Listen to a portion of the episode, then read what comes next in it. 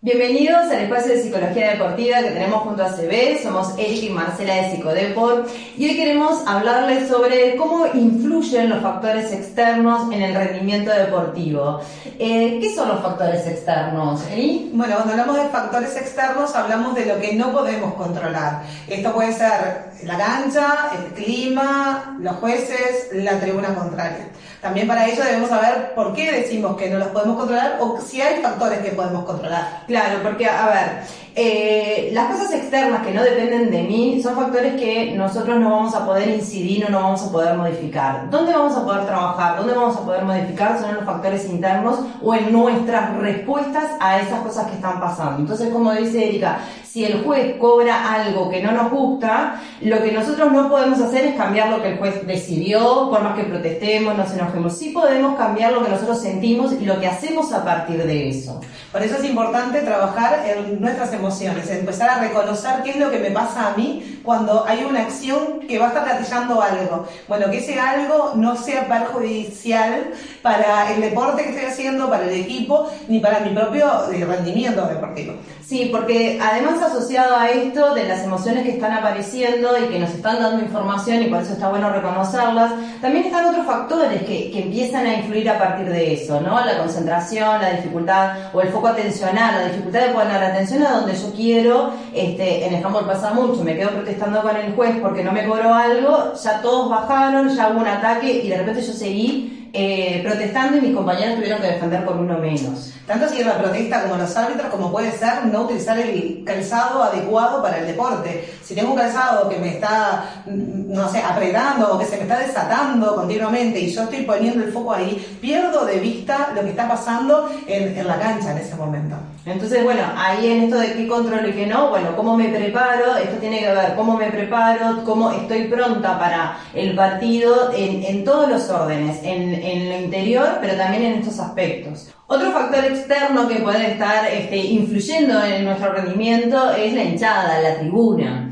Sí, tanto sea cuando es a favor como cuando es en contra. Ese aliento que nos lleva a actuar de una forma un poco más impulsiva, perdemos el foco atencional, nos tratamos de apresurar, no, no, no tomamos el tiempo necesario para realizar eh, una buena jugada, la estrategia que teníamos pautada, tomamos malas decisiones y esas malas decisiones se van a ver mm, eh, van a tener su repercusión, obviamente, en el rendimiento del equipo. Claro, es como que empezamos a agarrar como ese ritmo de otros y no el ritmo nuestro, el ritmo de nuestro equipo de juego, ¿no? Empezamos como a perdernos y este, a entreverarnos y, y bueno, y los resultados también muchas veces dependen de eso. No, y que sabemos, podemos ahora saber, bueno, si la tribuna influye en mi rendimiento, ¿qué es lo que me produce? Me produce ansiedad.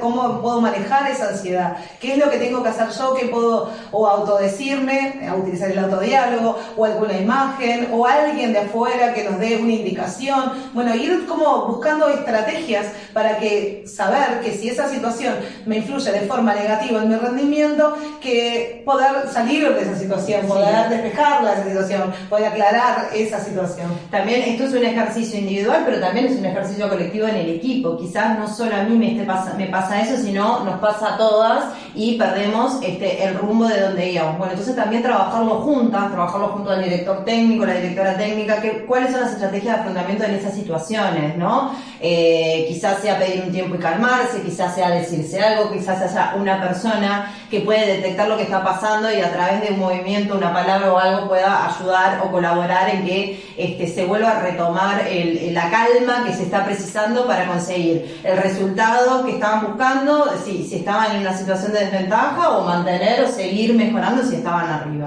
Por eso es importante también tener los espacios de, diálogo de los equipos para poder reconocernos qué es lo que nos influye, qué nos influye individualmente y qué nos influye como equipo y entre todos buscar y generar estas estrategias. Por eso es importante reconocer los factores externos que van a estar influyendo en nuestro rendimiento deportivo eh, para poder elaborar estrategias de, afrontamiento, para minimizar la implicancia de ellos, eh, tanto sea en los resultados como en la consecución de los objetivos que nos trazamos este, a lo largo del año. Recuerden que pueden hacernos siempre sus consultas a través de nuestra página web o de nuestro Instagram. Nos vemos en la próxima. Muchas gracias. Hasta luego.